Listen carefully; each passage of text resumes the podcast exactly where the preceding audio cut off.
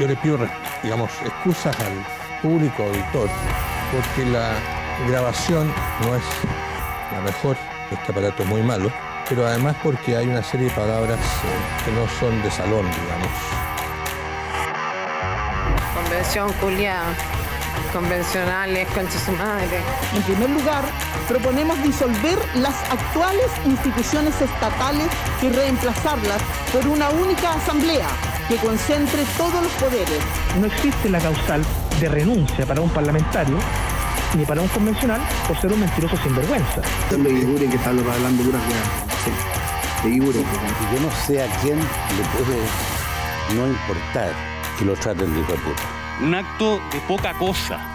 Pero no me extraña, porque usted es comunista. Que retire sus carabineros, sus militares, sus milicos. Que entienda de una vez Piñera. Salgan, salgan ustedes para que no es 57. Se nota un poco tensa, Montserrat. Sin lugar a dudas, con el sí eh, y con el no, esa batalla de las ideas eh, va a existir y estoy seguro que vamos a estar con Sebastián eh, en la misma trinchera luchando por esta idea.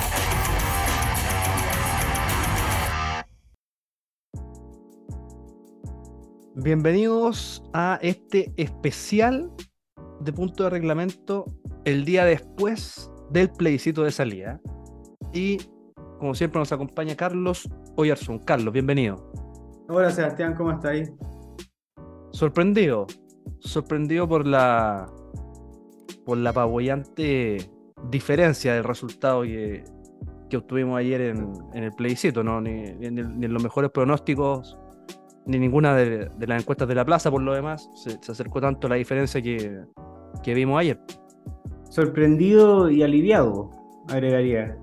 Y efectivamente, no, nos quedamos cortos en todas las encuestas. A mí me llama harto la atención porque, bueno, hay un elemento nuevo que es el voto obligatorio, que, que está claro que superó, que todas las proyecciones daban yo recuerdo haber visto la última semana, la, máxima era 77%.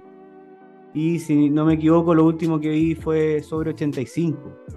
Entonces, obviamente, cuando hay tanto voto nuevo, eh, es, muy difícil advertir un resultado. Sí, bueno, de, todas maneras, todos los cuestas de la plaza, todos los encuestólogos, pronosticadores de resultados, eh, todos siempre dijeron que desde hace un mes, ya cuatro o cinco semanas, en todas las encuestas siempre salía ganador el, rechazo, el, tema de cuánto, el porcentaje de diferencia, pero, y todo, todo estaban de acuerdo en que obviamente mayor participación era más difícil pronosticar un, resultado certero, pero eh, entre paréntesis, quiero hacer un pequeño paréntesis, antes de entrar de lleno al, análisis de los resultados, que aparecieron en los últimos días unos unos estudios, unas proyecciones matemáticas de unos centros de estudios que no conoce nadie, ¿De la Marta Lago? Y de. No, no, esa señora no, esa señora. Bueno, ah. el resultado que pronosticó ella también, bastante que desear, pero bueno, lo que ha sido ella los últimos 10 años de, su vida. No, no, aparecieron unas proyecciones de esto, de unos modelos matemáticos, unos profesores universitarios siguiendo unos algoritmos que tomaban como base las últimas elecciones de los últimos 30 años, dando ganador, ganador por el apruebo por, por 5, 6, 7 puntos porcentuales, y eso, francamente, yo no sé dónde sale ¿Y de qué universidad ¿ah? eran? No, todos con, con, importantes doctorados, todo obviamente gracias a Becas Chile y a los contribuyentes chilenos, me imagino. Mm. Eh, es devolver la plata entonces. Eh, pero, pero patético, o sea, patético, o sea, por favor la gente que nos está escuchando que está, todos en Twitter, esta gente tiene, ni siquiera tiene vergüenza, ni siquiera ha borrado su, sus tweets, así que pueden, pueden buscarlos en, Twitter, están todos, están todos publicados. Eh, para que vean esto, estos modelos matemáticos infalibles que tenían estos señores. Invítalos a, algún capítulo de Stakeholders para que, para que expliquen a lo mejor su voy a invitar para que, bueno, ahora, que empiezo mi máster eh, voy a tener métodos cuantitativos y todo eso, voy a, voy a invitarlos para que, me, para que me puedan enseñar cómo, para, saber cómo no hay que hacerlo. No, mira, hay una cosa que, claro, ahora uno con los datos lo puede analizar más en concreto, pero la tercera semana de marzo fue una especie como de punto de quiebre, de acuerdo a la CADEM, de acuerdo a la Pulso. Bueno, hay una, dos encuestas más que, que venían de antes. Estudio Público, por ejemplo, venía de mucho antes diciendo que el rechazo estaba ganando. Y, dicho sea de paso, Estudio Público es el que dentro de lo que estuvo más cerca. Eh, La última encuesta que vi era de 58 o algo así, para el rechazo. Eh, entonces, claro, efectivamente, eh, ahí pasó algo. Esa semana yo recuerdo, fue la, discusión sobre las pensiones. Es- el, gobierno no pudo defender muy bien el texto. Eh, eh, eh, se sumó a la, mala gestión que, el gobierno ha tenido. El gobierno to- todavía no empieza a gobernar, al menos en las cosas que le interesan a las personas. Y, eso jamás se pudo revertir. Y, pasaron varias cosas, pues, Sebastián. O sea, eh, bono, eh, ya a esta altura uno se olvida, pero todo lo que el gobierno intentó hacer por el apruebo no resultó absolutamente nada. Algo movió la aguja, el discurso, la, la cuenta pública, el primero de junio, recuerdo. Pero tampoco tuvo mayor efecto. No, el, el intervencionismo del gobierno fue, fue, fue- descarado y va a ser tema, y debe ser tema de análisis ya pasado un tiempo de estos resultados, porque ahora estamos en pleno, en pleno proceso de, de análisis de resultados y, y ahora se vienen muchos mucho movimiento político, se viene el cambio de gabinete, se vienen las conversaciones para ver cómo sigue el proceso, pero solamente para terminar con el tema de la encuesta, al final la, la que más acertada estuvo fue la de Activa, que en la última, en la del 3 de septiembre, el rechazo marcó 58,2 y el apruebo 41,8. Esa fue la más certera de todas las encuestas de la plaza. De hecho, hoy día viene en la segunda una pequeña, una, Sí, pequeña entrevista a Ramón Cavieres, que es el, el- el director ejecutivo, Reivindicándose. reivindicándose completamente. Está perfecto lo que tiene que hacer. Eh, y nada, eso, eso es solamente para cerrar con el tema de la encuesta. Y ahora pasando, pasamos a los resultados porque el rechazo ganó en todo Chile, todas las regiones. O sea, y cuando se salió la primera mesa, ya que Magallanes tiene esta diferencia horaria eh, con, el resto del, con el resto del país, se empezó a, a- a abrir las mesas primero allá. Y ya con ese primer batatazo eh, preocupante para la, para la gente de la prueba. Y ya después cuando se empezaron a abrir, a abrir las demás mesas de Magallanes, eh, ya se aspectaba bastante mal para la prueba. Y el resultado fue francamente demoledor. O sea, todas las regiones ganó el rechazo. En la Araucanía ganó el rechazo. En las, en las 10 comunas más pobres de Chile ganó el rechazo. En las 10 comunas con mayor porcentaje de población indígena ganó el rechazo. O sea, esto fue una pateadura. Sí, sí, es verdad, fue una pateadura. Y, yo creo que aquí, más allá de, efectivamente, como tú dices, esta batacazo, eh, hay, hay cosas que son como simbólicas. Eh, una, yo creo que es lo que tú dices, que lo primero, o sea, lo más evidente que, que Punta Arena eh, le haya le haya manifestado esa opinión así al presidente. Magallanes en general. Porque además recordemos que la presidencial había sido exactamente los mismos números, pero al revés. O sea, Boric ve- versus Cast, esa era la, diferencia. Estamos hablando 62-38 y creo que acá fue 60-39, algo así. Eso es una primera cosa. Eso, y además era lo menos inesperable. Uno, espe- efectivamente, uno esperaba que ganara el rechazo. Yo te lo dije acá el jueves, viernes, no me acuerdo. Eh, pero no esperaba eso.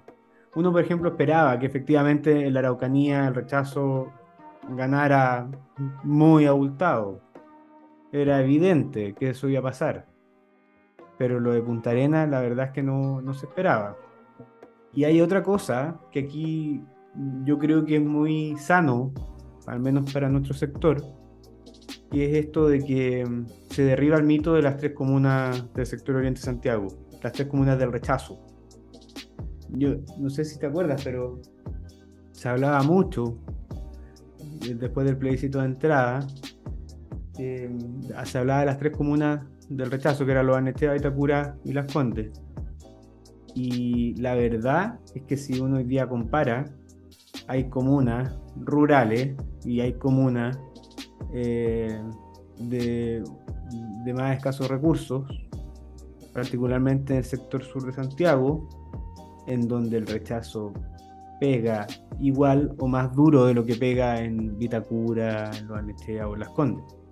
Hay comunas en Arica, hay comunas en la Araucanía, donde realmente es impresionante el, el golpe que recibe este proyecto que nos querían proponer. Efectivamente, el, el, el mito, o sea, no el mito, sino que la, la monserga que ocupó la, la izquierda y la, y la, convención también y todo el mundo después del, del plebiscito de entrada respecto de, la, de las tres comunas que defienden los privilegios, las tres comunas de la derecha, etcétera, etcétera, etcétera. O sea, se vino completamente abajo ayer. El, el, rechazo ganó en prácticamente todas las comunas de Chile. Solamente tuvieron ocho comunas en las que no ganó el rechazo, y que obviamente una de ellas es Ñuñoa, para seguir eh, aumentando el mito y, y, su meme. Bueno, tú eh, viviste en Ñuñoa, ¿no? Yo viví en Ñuñoa un poco tiempo, poco tiempo. Tú sabes que yo soy de Win. Pero viví un poco no, tiempo. No, no te... No, ¿Cómo fue la experiencia con el mundo frente amplista? No se, no se me pegó nada, así que tranquilo. No, pero la, la otra comuna que ganó el, la prueba fue el Pedro Aguirre Cerda. Y, y, y, ojo, y aquí los porcentajes, ¿ah? porque sí, porcentaje muy, muy, muy, muy peleado, ¿ah? ¿no? Tampoco fue una pasada de cuentas. O sea, Pedro Aguirre Cerda con 54%, San Joaquín con 53%, Maipú, ojo ahí con Maipú 51%, Puente Alto 50%, Ñuñoa 50-41%, Juan Fernández 58%, Isle Pascua con 55% y San Antonio con 50%. O sea, en las ocho comunas que ganó la prueba, peleadísimo.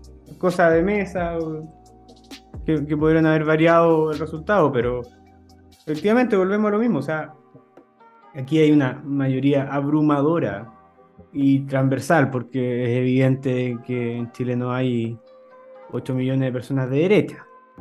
Es evidente y abrumador esta mayoría que, que le dijo que no a este texto. Y yo creo que ahí, esa, ahí van a haber infinitas lecciones dentro de esto. Y, y a, a, mí, en ese sentido, me gustaría plantear, por ejemplo, primero las lecciones que tiene que aprender el gobierno y que tiene que asumir el gobierno. Y básicamente me, me gustaría quedarme con dos. En primer lugar, tiene que asumir de que aquí hubo un intervencionismo eh, descarado. No, quería usar una, alguna palabra más, un poco más, más técnica o men, menos violenta, pero la verdad es que el, el, intervencionismo fue descarado. O sea, teníamos a ministros repartiendo, repartiendo textos en la calle, bajo el, bajo el argumento de que estaban informando. Entonces, mire, como dijo Neme, la gente no es tonta. Y, se dio cuenta, se dio cuenta de que en el fondo cuál era el verdadero interés del gobierno. Eh, y luego también el gobierno va a tener que aprender la lección de que se quiso abrazar el octubrismo cuando el octubrismo no representa el espíritu nacional. Y la verdad es que hasta hace muy poco sectores democráticos de izquierda, más que abrazarlo, le tenían miedo a criticar al octubrismo. Y eh, hubo un sector político importante que nunca supo reaccionar frente al octubrismo. Y probablemente va a ser una de las mayores lecciones que, que a lo mejor la izquierda va a tener que entender dentro del futuro. Y que es, mira, y mira ahora cómo está la izquierda democrática, que abrazó al rechazo versus eh, la izquierda democrática que quiso mantenerse frente a un proyecto que además ya consideraban malo. Y hay otra cosa que es notable y que no puedo dejar de comentar.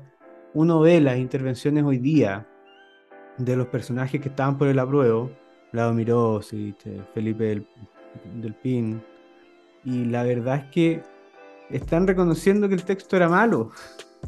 Eh, si tú te fijas, y, a los que nos están escuchando los invito a ver de, declaraciones en la mañana del alcalde de la granja, en donde reconoce que el, texto no era bueno y que a lo mejor por eso la gente se dio cuenta de que finalmente querían otro proceso. Eh, y por otra parte, y esto es una lección transversal a la clase política, eh, que es que aquí hay que alejarse de los extremos.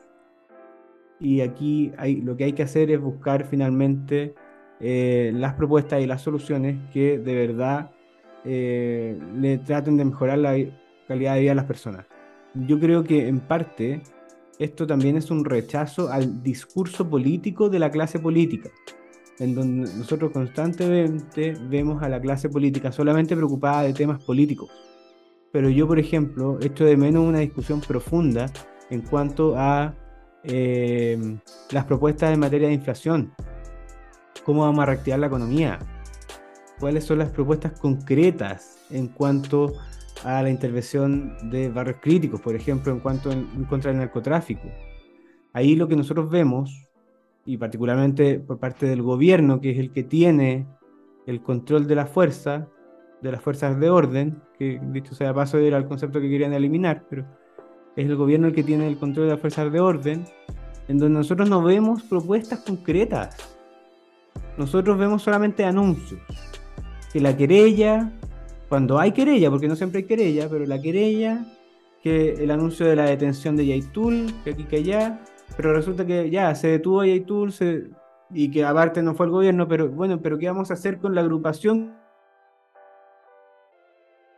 que sigue infundiendo temor en la, en la Araucanía? ¿Qué vamos a hacer con el tren de agua que está desatado? Sobre eso no se escucha. ¿Cómo vamos a reactivar la economía para, para que en el fondo el crecimiento pueda seguir adelante? ¿Cómo, vamos a enfrentar el problema de la inflación que va a superar el 10%, 13%? Sobre eso se escucha poco, porque, y esos son los temas que a la gente le preocupan.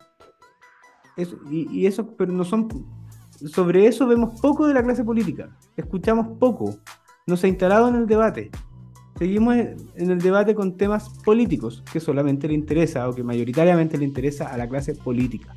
No, eso, eso siempre ha sido así, es cosa de verlo, todas las datas, todas las series estadísticas de las encuestas de los últimos 30 años para ver dónde, dónde están las, principales prioridades y preocupaciones de los chilenos y revisar dónde estaba realmente la, la preocupación por el cambio constitucional que, no, que, nos vendieron también desde la extrema izquierda.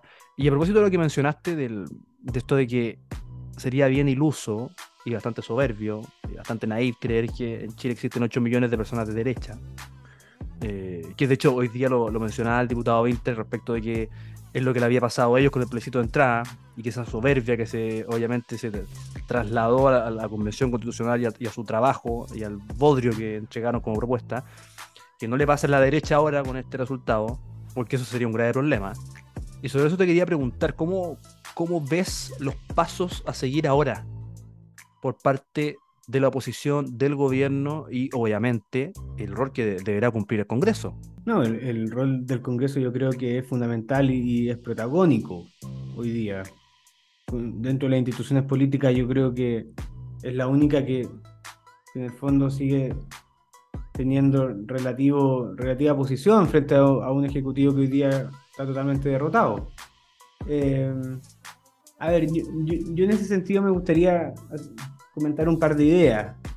A ver, en primer lugar, es evidente que aquí tiene que haber, va a tener que haber un nuevo proceso porque fue el discurso político del rechazo, mayoritario, mayoritario, salvo sectores del Partido Republicano, toda la gente que estaba en el rechazo, todas las figuras públicas que estaban en el rechazo, proponían un nuevo proceso constituyente.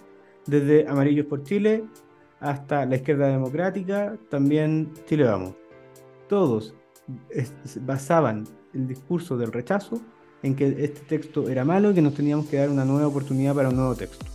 Eso nos puede gustar o no, eso no es una opinión, es un hecho de lo que pasó. Y salvo el Partido Republicano que incluso no descartándolo, pero no se comprometían a ese proceso. Entonces, conclusión, la mayoría de la gente del rechazo efectivamente se comprometieron a este proceso y ese proceso se tiene que llevar adelante. Además por un antecedente que es bastante evidente y que es que hubo un plebiscito de entrada en donde el apruebo una nueva constitución ganó con un 78%. Eso, Sebastián, nos puede gustar o no nos puede gustar, pero es lo que es. Ahora, el tema es cómo eso se decanta y cuál es el rol de los líderes políticos en esto. Y en ese sentido, a mí me gustaría también bajar un poco la pelota al suelo. Y por lo mismo es que creo que el gobierno comete un error muy grande ayer cuando cita, cuando invita a los a los presidentes de Chile Vamos o de los partidos políticos a una reunión el lunes. Creo que eso, eso me parece como de, es, la típica, es el típico error eh, a lo mejor infantil de querer apurar o apresurar las cosas. Eh, hoy día, yo creo que, o ayer, era momento de decantar un poco el resultado, de ver cómo, cómo avanzan las cosas, cómo van pasando las cosas, y teniendo la claridad de que aquí hay un compromiso previo, eh, a lo mejor esperar un poco. Por lo demás, hay otra cosa que es evidente, que el gobierno tiene hoy día un problema interno gigante. Y el mismo gobierno lo había anunciado ya que probablemente iba a haber un cambio de gabinete que entiendo que iba a ser mañana. Eh, pero sería mejor ordenar la casa para después tener invitados. Es una cosa lógica. Ahora, hay ciertas premisas de este nuevo proceso, evidente. No pueden ser la misma regla No pueden ser la misma regla por una cosa lógica y es que esas reglas fracasaron totalmente. Y además terminaron eh, eligiendo a personajes que, por lo que vimos ayer, no representaban el sentir mayoritario de los chilenos. Eh, hay reglas que se tienen que revisar. Por otra parte, hay procesos, hay plazos que se tienen que acortar. Yo creo que Chile no aguanta más esta incertidumbre constitucional y por lo mismo, dentro de los márgenes democráticos, eh, sería bueno tener un texto lo antes posible y cerrar una, de una vez por todo este proceso y lograr el texto que, convoque a la mayoría de los chilenos que tanto hemos hablado. Eso en, concreto serían ciertas premisas que, que, con, con, los resultados recién a mano uno, uno va pensando. Vamos a hacer otro episodio especial cuando, cuando ocurre el cambio de gabinete. Se, se, suponía originalmente que debía ser mañana, eh, pero independiente si mañana pasado, no va a pasar esta semana, así que eh, vamos a hacer otro programa especial para ver todos los pormenores porque se viene una reestructuración bastante grande ahí en, los ejes de poder. Eh, ya se sabe, ya es sabido que, quiénes son los, los, ministros que van a salir sí o sí del gabinete, obviamente la ministra Siche, el ministro Jackson, eh, y otro y otro más sectoriales que, que, ahí están, tengo entendido, está la, la discusión respecto de, qué se hace con ellos. no, tampoco hay mucho espacio para hacer enroque, ¿ah? de hecho ayer salía salió el presidente de la, de la Comisión de Salud de la Cámara advirtiendo que no, no, no sería bienvenida la ministra Siche en, la cartera de salud. Así que no, la noche de los cuchillos largos empezó ayer tempranito. Bueno, pero es que a eso es lo que yo también iba, Sebastián, recién, con que el gobierno tiene que asumir responsabilidades. ¿sí? Para disculpas y todo eso hemos escuchado bastante desde marzo. el, gobierno, por cada embarrada que le descubren, pide perdón. Eso no es nuevo. Y está bien, está bien. Pero, pero más que el error, eh, es momento también de asumir responsabilidades. Y, eso es parte también de, la madurez política que, a lo mejor el gobierno no tuvo. No tuvo estos seis meses desde que asumió hasta, hasta el plebiscito. Asumir la responsabilidad política. ¿ya? O sea, yo de verdad, de verdad, de verdad, no me explico cómo Isque Asiche sigue siendo ministro del Interior. Después de todo lo que pasó. O sea, inexplicable. Inexplicable. Entonces, bueno, eh, el gobierno tendrá que, más allá del cambio de gabinete, asumir una nueva actitud de gobierno, eh, por cierto, más democrática, por cierto, más de centro. Yo creo que el Partido Comunista al gobierno le hace mucho daño, mucho daño. en, la, en la toma de decisiones, uno ve claramente cómo el Partido Comunista mete la mano en prácticamente todo. Eh, y la gente, bueno, se va dando cuenta. Y a veces cuando tengan que hacer el mea culpa al interior del gobierno, también sería bueno que hagan eso. O sea, no, no puede, el proyecto del 10%, o sea, con, ya la gente se olvida, pero el gobierno termina presentando un proyecto de 10% después de que el ministro Marcel, 12 horas antes, en la misma comisión donde se presenta el proyecto, había dicho que el proyecto era malo y daba una serie de razones por las cuales era malo.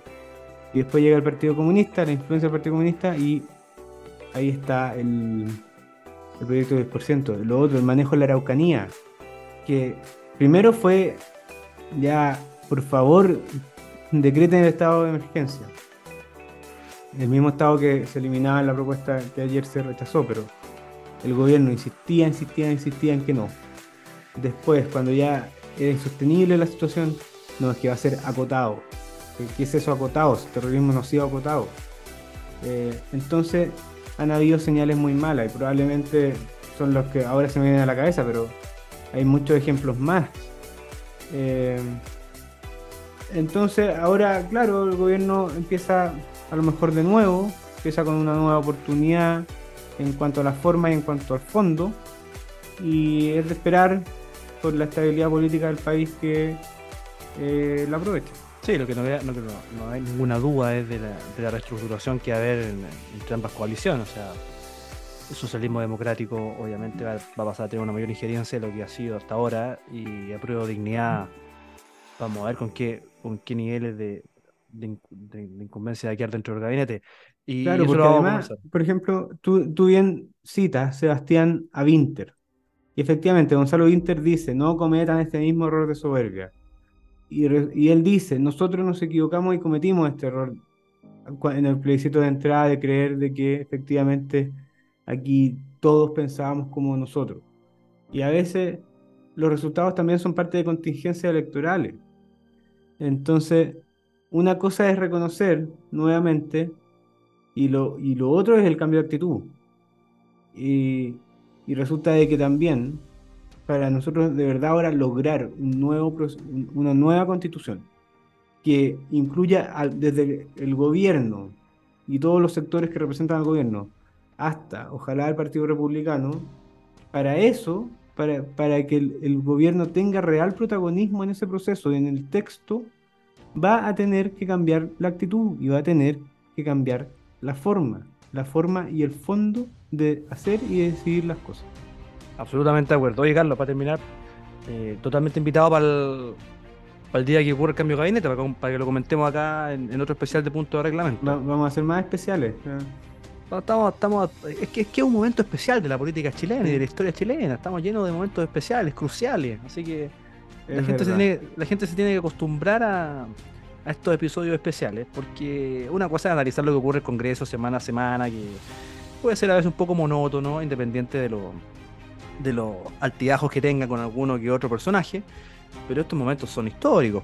Oye, además con, eh, el interés extranjero internacional que vi, notable, pero impresionante.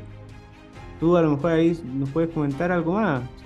sí, yo nunca había, yo, es primera vez que voto, que voto en el extranjero, me tocó votar acá en Londres, en el único, en el centro de votación acá en, cerca de Westminster. Mucha gente, mucha gente, llenísimo, el padrón habilitado eran casi 3.000 personas y votaron 2.200 personas al final. Pero con todas las personas que yo conversé, tanto apoderados como vocales, eh, y la gente que estaba ahí votando, y la gente del, edificio, que, que era tocado ser centro de evento anteriormente, me comentaba que nunca habían visto esta cantidad de gente tampoco. Así que fue bastante excepcional. Eh, todo muy bien, todo muy ordenado, todo muy rápido, todo muy expedito, ningún problema. El conteo de votos súper rápido, impecable. Los, los apoderados, tanto de la prueba como del rechazo, todo todo muy, todo muy civilizado. ¿ah? Así que. Si uno hace una revisión rápida de la prensa internacional, uno se da cuenta que prácticamente sale, Chile es noticia en, todas partes. ¿eh? Sí, viene, viene desde anoche ya los portales de los principales diarios del mundo ya venían con en, sus portadas, con sus primeras páginas con, la noticia del resultado y hoy día en la, en las respectivas ediciones impresas de, de los principales periódicos viene el rechazo a la, a la propuesta constitucional y la crisis en la que entra el, el gobierno del presidente Boris. Así que ha tenido bastante repercusión el, el tema, obviamente, especialmente en, en, nuestros queridos hermanos países latinoamericanos y obviamente en, Europa, que siempre, siempre ven acá Latinoamérica como su, su laboratorio para hacer su experimento socialistoide. Así que sí, ha tenido alta repercusión. Oye, pero e- e- esa última frase va como para un programa aparte. Podríamos hacer un especial. Ya, Carlos Oyarzún, abogado, magíster en Derecho Administrativo, asesor legislativo. Gracias por habernos acompañado en este especial de los especiales de punto de reglamento. Muchas gracias a ti, Sebastián.